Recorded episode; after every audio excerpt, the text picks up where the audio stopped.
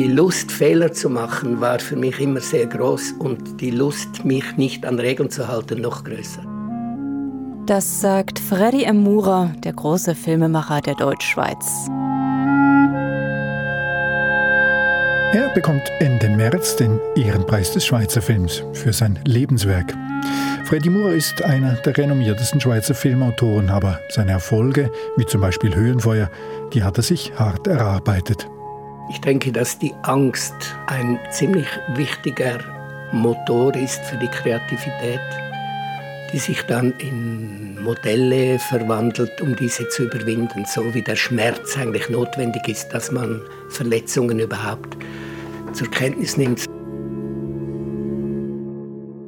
Freddy M. Murer bekommt nun den Preis für sein Lebenswerk. Anlass für dich, Michael Sennhauser, mit ihm gemeinsam einen Blick zurückzuwerfen. Du hast ihn zum Gespräch getroffen. Ich habe ihn besucht. Er ist jetzt 81 und besucht habe ich ihn in seiner verwinkelten Zürcher Altstadt-Atelier-Dachwohnung. Da saßen am Küchentisch wir und seine zwei eher scheuen Katzen, die haben sich dann wieder verzogen und er hat mich mitgenommen auf seine Lebensreise über 80 Jahre und zurück in seine Kindheit. Freddy Muras Lebensreise ist aber weder konventionell noch ohne Widerstände verlaufen, wie er eben angetönt hat. Ja, auf jeden Erfolg hat Freddy Murer eine Provokation folgen lassen. Wie das Publikum seine Filme feierte, aber auch ablehnte wie sich Freddy Murer ein Filmprojekt nach dem nächsten erkämpfen musste und warum Scheitern auch immer Antrieb heißt, diese Geschichte erzählst du jetzt, Michael Sennhauser. Ich bin Katrin Becker.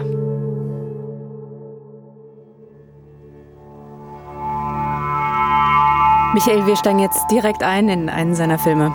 Höhenfeuer, Mures erster großer internationaler Erfolg. Was ist? Da oben auf dem Berg, Sieger. Auf unserem Berg. Und spaltet Stein. Ach, Gott sei Dank. Höhenfeuer ist einer der ganz großen Schweizer Filme. 1985 hat er den Goldenen Leoparden von Locarno gewonnen. Höhenfeuer war sehr erfolgreich. Der Film hat aber auch polarisiert. Es geht eben um Inzest. Es sind zwei Geschwister und ihre Eltern auf einem einsamen Hof in den Urneralpen und entsprechend waren die Reaktionen auf den Film damals.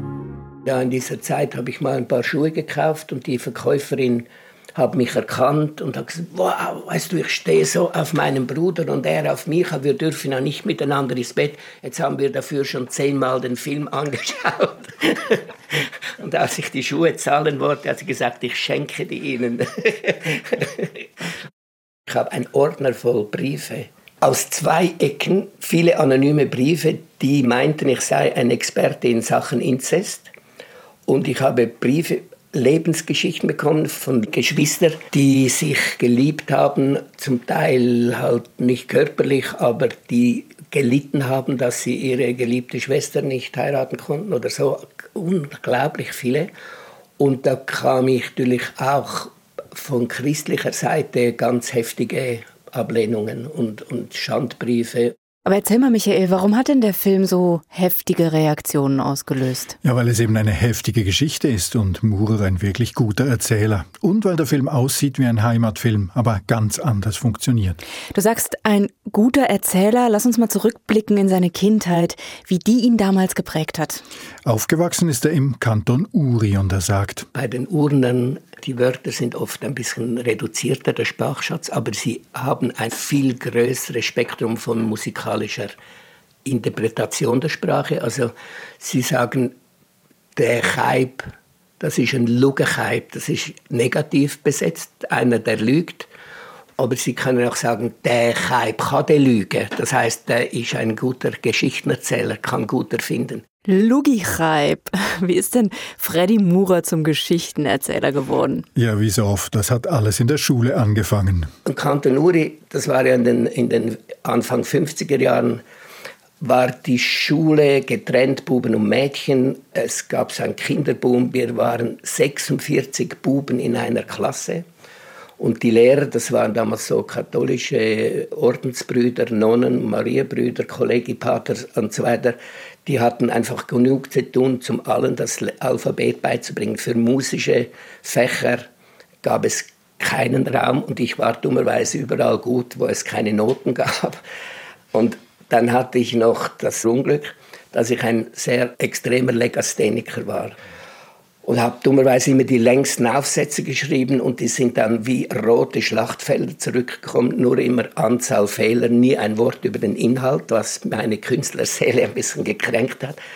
Ich kann mich erinnern, irgendwann hatte ich genug von dieser Rechtschreiberei und nie ein Wort über den Inhalt, über eigentlich meine Message, die ich da in meinen langen Aufsätzen hergegeben habe, habe ich den Mut gefasst und habe ein ganzes Heft vollgezeichnet und mit Herzklopfen abgegeben und wusste nicht, ob ich dann wieder auf einem Holzscheit knien muss vor der ganzen Klasse oder man hat auch äh, Prügelstrafe bekommen und so weiter. Das war eigentlich normal. Und da passierte ein kleines Wunder für mich. Ich durfte vor die ganze Klasse treten auf dem erhöhten Kathederpult und meinen Mitschülern die Geschichte verbal erzählen, die ich da gezeichnet habe. Und das hatte, ich glaube, zum ersten Mal einen wahnsinnigen Applaus. Spannend. Mura hat also damals schon als Bub gemerkt, es lohnt sich für die eigenen Stärken einzustehen, ja, aber auch für die eigene Überzeugung zu kämpfen. Und die Schule, die hat er so trotz Widerwillen durchgezogen. Das Credo von meinem Vater hat ihm gesagt, Fredel, du musst in die Schule, denn was du weißt, musst du nicht glauben.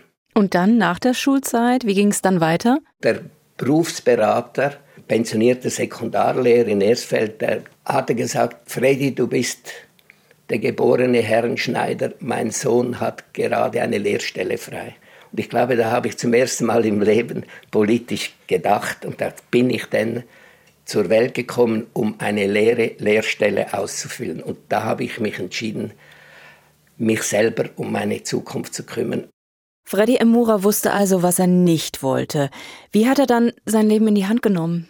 Mit knapp 16 ging er nach Zürich, weil er gehört hatte, dass man da das Zeichnen zum Beruf machen könnte. Er begann eine Lehre als technischer Zeichner, bis er an einer Filmveranstaltung das Kino entdeckte und vor allem das dokumentarische Kino. Und das hat es ihm dann so richtig angetan. Da habe ich mich entschieden, Filmemacher zu werden. Dann habe ich eben gewechselt an die Fachklasse für Fotografie. Das war, gab keine Filmschule damals. Und dort habe ich dann die Ausbildung gemacht als in der Fotoklasse. Aber schon in der Fotoklasse habe ich meine ersten 8 mm. Super 8 gab es noch nicht, meine 8 mm Filme gemacht, so nach russischem Vorbild. Und auch die habe ich nicht geschrieben, die Drehbücher habe ich immer gezeichnet. Schon seine ersten filmischen Gehversuche waren typisch für ihn. Zusammenarbeit mit Künstlerfreunden eben. Pazifik oder Die Zufriedenen hieß dieser Film und das waren eigentlich zehn Kurzfilme in einem Vierstünder eingepackt. Und das war auch technisch radikal und brachial. Wenn es regnen sollte im Film, habe ich statt mit Schläuchen was, habe ich einfach mit Schmirgelpapier die Schicht verkratzt. Dann hat es auch geregnet. Also war es auch eine gewisse Respektlosigkeit im Umgang mit dem Medium Film und auch viel Ironie. Michael, Mura hat also tatsächlich den Filmstreifen mit Schmirgelpapier bearbeitet, also entlang gekratzt.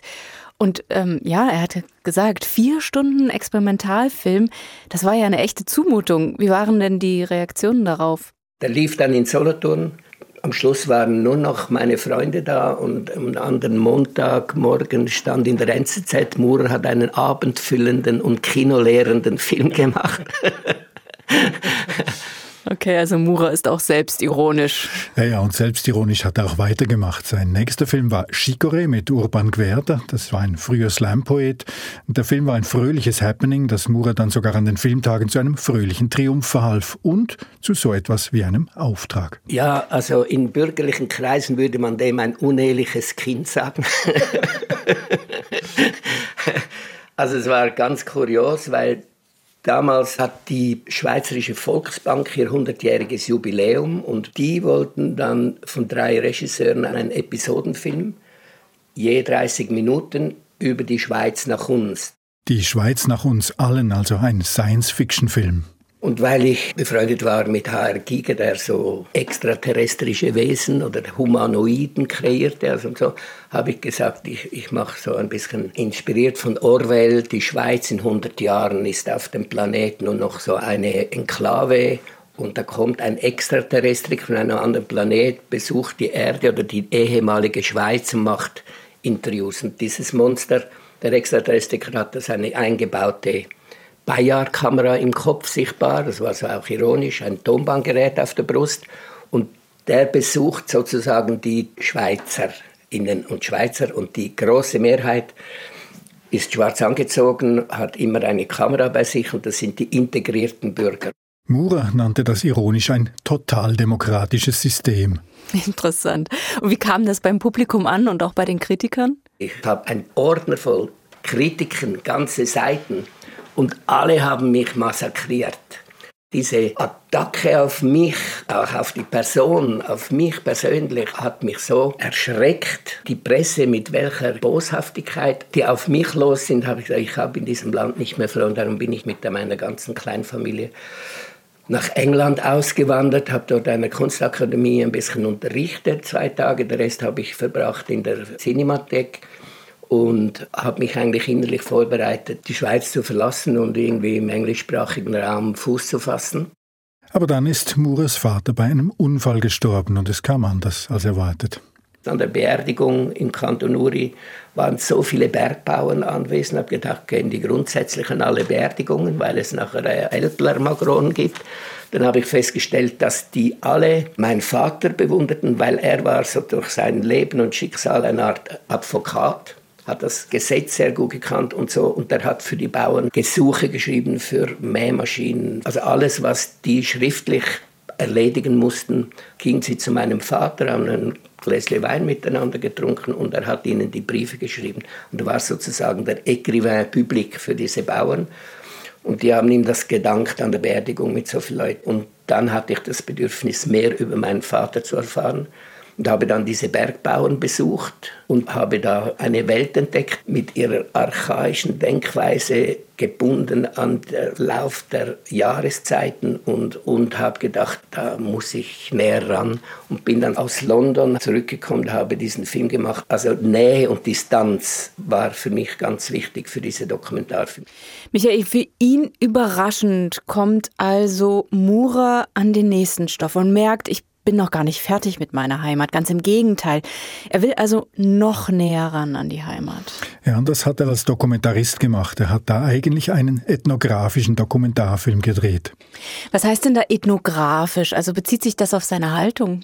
Ja, er ging eben nicht mit vorgefasster Meinung und mit Experten und Statistiken in die Berge, sondern er ließ die Leute vor Ort selbst zu Wort kommen. Der Film heißt Wir Bergler in den Bergen sind eigentlich nicht schuld, dass wir da sind. Lass uns mal reinhören. Aber äh, wir sagen uns manchmal, wir sind vielleicht so Bürger der zweiten Klasse. Das ist eine Frage, ob da noch jemand braucht oder, oder nicht mehr. Es muss eine ganz andere Änderung geben. Ja, im, im, ganzen, im ganzen Ding. Und die sind ja nicht mehr so viel, sind auch immer abgewandert. Fortgehen? Ja, das geht nicht. Und die Jungen denken ja noch. Auf einen Teil wollen sie da bleiben, auf der anderen Teil sehen sie genau, dass sie da keine Lebensexistenz können aufbauen können.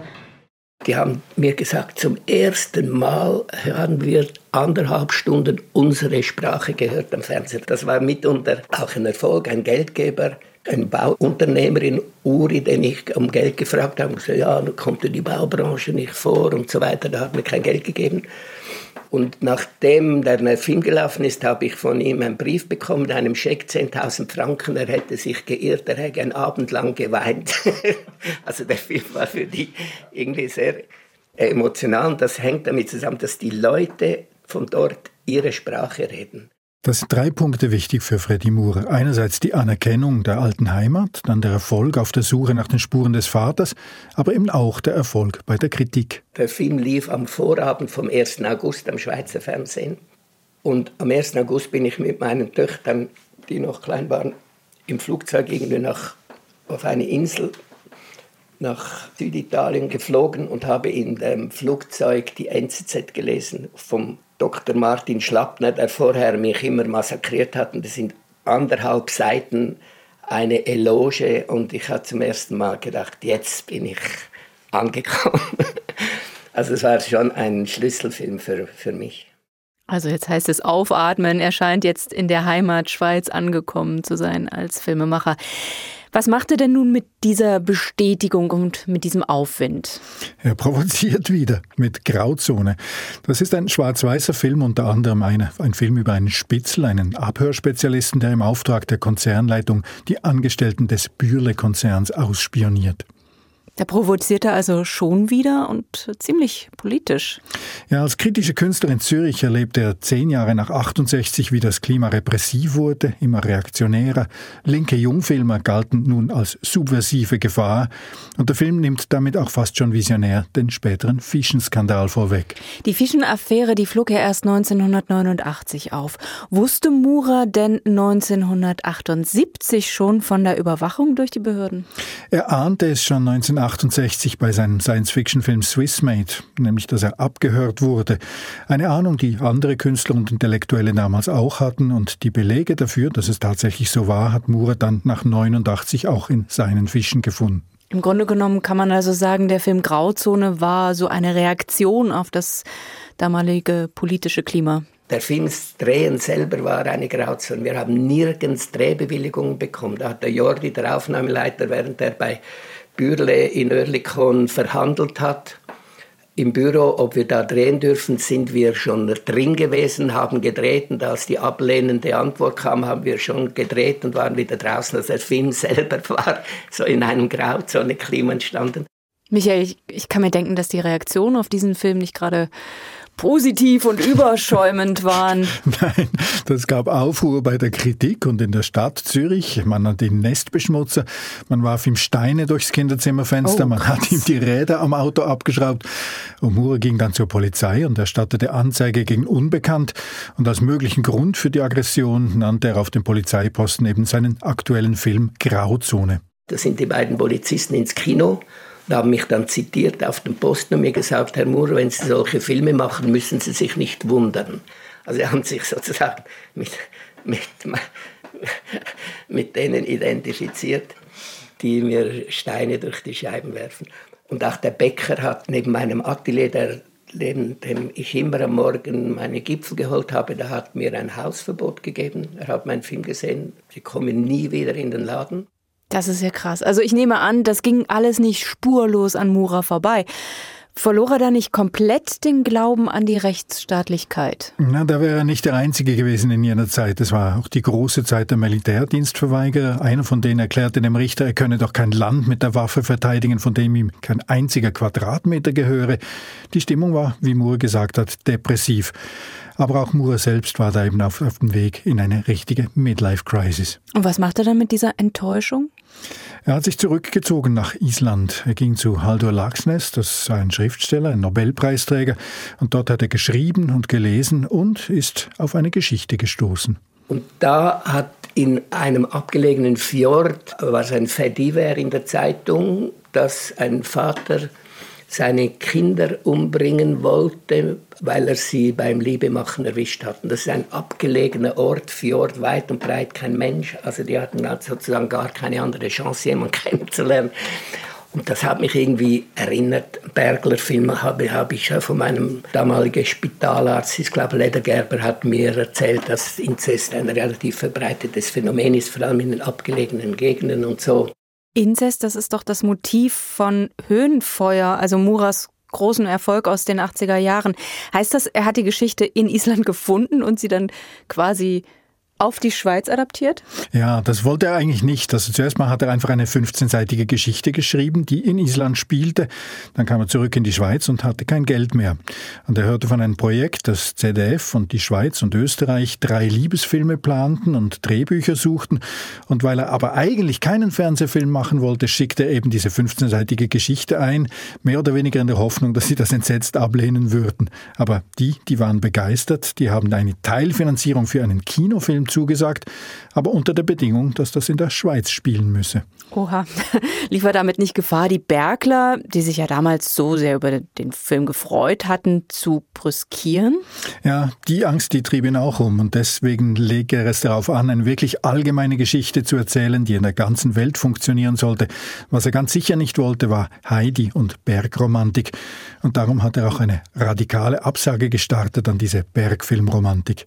Überall habe ich die Bergspitzen abgeschnitten. Bis auf die Liebesszene sieht man das Skyline, aber sonst habe ich gesagt, das ist ein Film über Menschen in der Natur, wo die Natur der Jahresablauf, der Tagesablauf diktiert und das kann überall auf der Welt sein, in dieser bäuerischen Kultur. Und ich will nicht, dass Leute im Kino sagen, welcher Berg sie da erkennen. Ich habe radikal überall die Berge abgeschnitten. Michael, da muss man erstmal drauf kommen, Bergspitzen abschneiden. Ja, aber es hat funktioniert. Von Heidi ist da wirklich kein keine Spur mehr zu sehen. Aber mhm. nervös war Mure dann trotzdem, vor allem bei der Vorabvorführung des Films in Uri. Also das war lange vor der Uraufführung in Locarno. Dann hat ein Bauer das gehört und hat gesagt, meine Frau hat äh, das Melken übernommen, er wolle den Film sehen. Und als ich dann so ein bisschen gesagt habe, der Film hat mit Uri nichts zu tun, hat er gesagt, tu nicht so, dass so sind wir und hat den Film gegen mich verteidigt.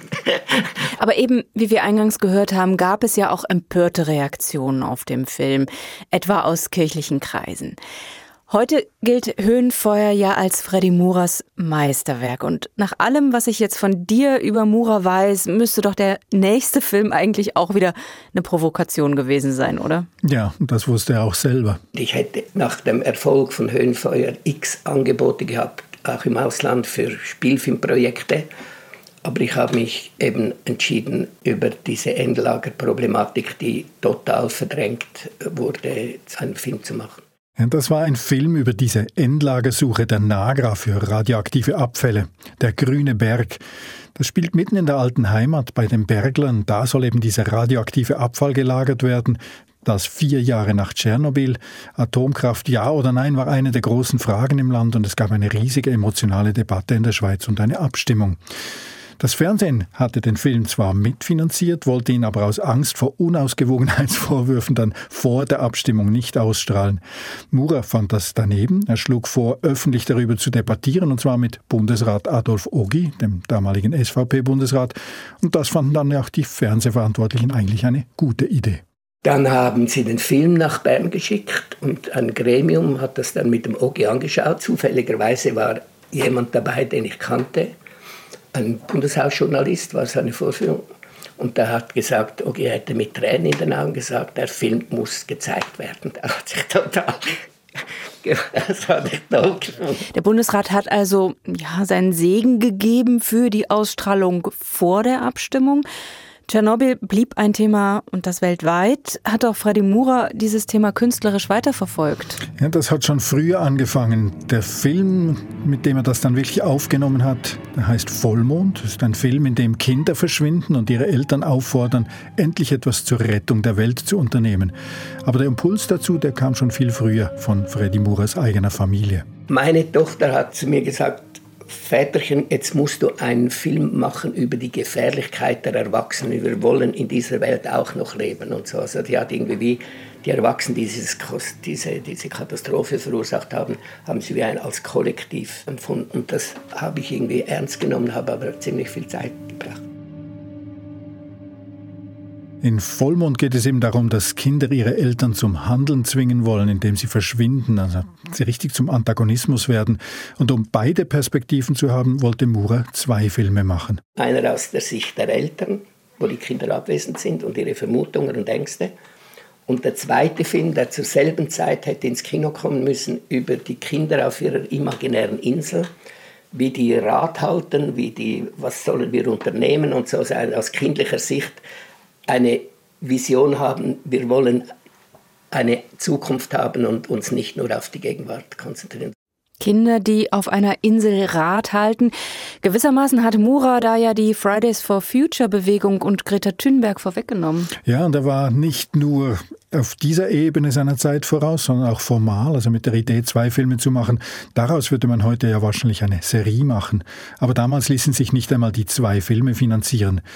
Die Koproduktionspartner, die wollten sich nicht darauf einlassen und nach acht Jahren Vorbereitung wurde es dann doch nur ein Film. Und das war für mich eigentlich von meiner Karriere das größte Desaster, dass ich das nicht geschafft habe, weil ich habe dann für Jahre recherchiert und so viel Geld gefunden schon und ich konnte es mir ökonomisch schlicht nicht leisten, diese vier, fünf Millionen, die ich für den ersten Film gefunden habe, zurückzugeben. Acht Jahre Aufwand Das, das zeigt, ja, das zeigt auch, wie kompliziert da internationale Koproduktionen schon geworden sind. Paradoxerweise hat aber auch Freddy Mure damit geholfen, mit seiner kulturpolitischen Arbeit für den Ausbau der Fördersysteme. Mit der Professionalisierung der Filmbranche stiegen eben auch die Produktionskosten. Ich habe Höhenfeuer noch für 950.000 Franken realisiert. Es gab eine Arbeitsgruppe vor fünf, sechs Jahren, die haben das Drehbuch analysiert und sind mit den heutigen Strukturen auf zweieinhalb Millionen gekommen. Aber ist es denn wirklich verwunderlich, dass da so ein großer Unterschied besteht? Nein, natürlich nicht. Da ist auch ein bisschen die Romantisierung der Selbstausbeutung der frühen Autoren mit dabei. Die professionellen Produzenten und Drehbuchautoren und die Filmtechniker heute, die verdienen nicht wirklich mehr, aber die Selbstausbeutung ist weniger geworden. Aber wie komplex der Weg von der Autorenidee bis zum Kinofilm heute geworden ist, zeigte sich bei Muras nächstem Herzensprojekt, dem Film Vitus. Ah, daran erinnere ich mich. Vitus, das ist der Film über ein Wunderkind, das lieber ein normaler Junge geworden wäre. Mit Bruno ganz in der Rolle des Großvaters, genau. Ja, und mit Theo Georgiou, der spielte damals das Wunderkind und war selber auch ein Wunderkind.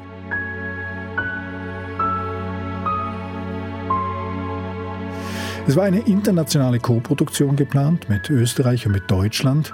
Das war tatsächlich fertig finanziert und 2002, kurz bevor der Drehbeginn eigentlich geplant war, musste der deutsche Filmhändler Leo Kirch Insolvenz anmelden. Und der hatte seine Finger wirklich überall drin in ich Deutschland. Erinnere mich, ja, es war eine große Sache. Da brachen etliche Produktionshäuser zusammen und der WDR hat deswegen kurzfristig die zugesagte Million für Mure zurückgezogen, um deutsche Produktionshäuser zu retten.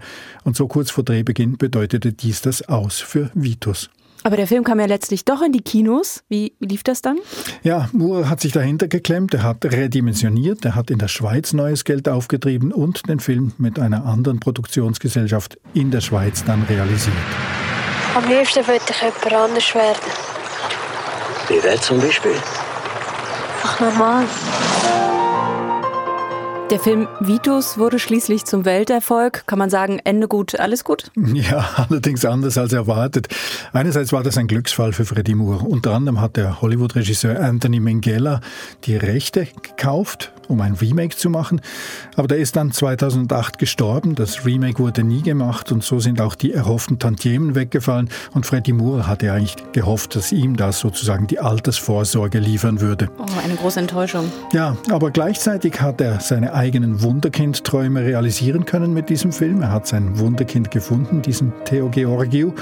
Und er hat sich nicht nur mit ihm angefreundet, sondern auch mit dessen Mutter und hat die dann nach den Dreharbeiten geheiratet. Freddie Moore ist also heute eigentlich der Stiefvater seines Wunderkindes Theo Georgiou.